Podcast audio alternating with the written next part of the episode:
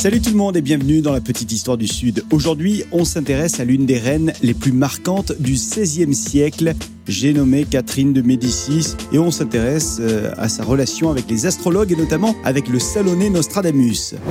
Nous sommes au XVIe siècle, à la cour de France, sous le règne du roi Charles IX. Et Catherine de Médicis, c'est la mère du jeune roi, et elle règne en tant que régente.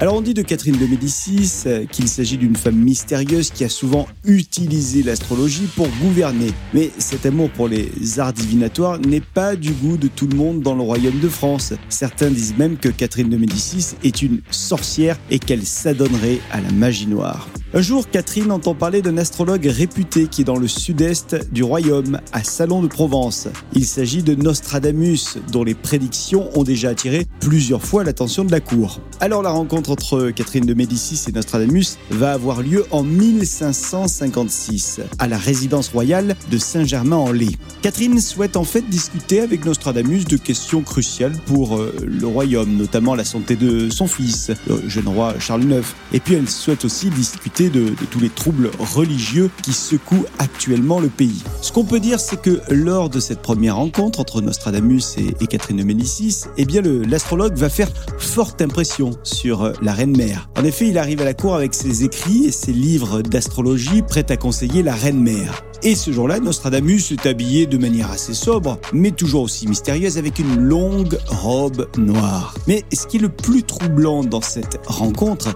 c'est qu'une grande partie des prédictions qu'il va donner, Catherine de Médicis, ce jour-là, concernent la santé du roi et l'avenir de la France, eh bien, ces prédictions vont se révéler être exactes ou, ou, tout du moins une grande partie. Au fil du temps, Nostradamus va donc devenir un conseiller de confiance de Catherine de Médicis. Il est consulté régulièrement sur les décisions politiques et militaires à prendre ainsi que sur les affaires de la cour. Le roi Charles IX va lui aussi se tourner vers Nostradamus pour obtenir des conseils. Et la relation entre Catherine de Médicis et Nostradamus va durer ainsi jusqu'à la mort de l'astrologue en 1566. Alors ce dont on est sûr aujourd'hui, c'est que les prédictions du Salonné, euh, Nostradamus, ont influencé grandement la politique et les décisions prises à la cour de France pendant cette période tumultueuse où l'incertitude régnait. Et sachez que la maison Nostradamus peut se visiter toujours actuellement. Elle est près du château de l'Empéry à Salon de Provence et c'est dans ce lieu qu'il a euh, achevé un grand nombre de ses ouvrages et c'est là où il a fini ses jours. Le musée propose aux visiteurs de partir à la découverte de ce médecin astrophile et vous pouvez également aller dans le jardin des simples de Nostradamus qui se trouve au, cœur du château de l'Empéry. Les simples, euh,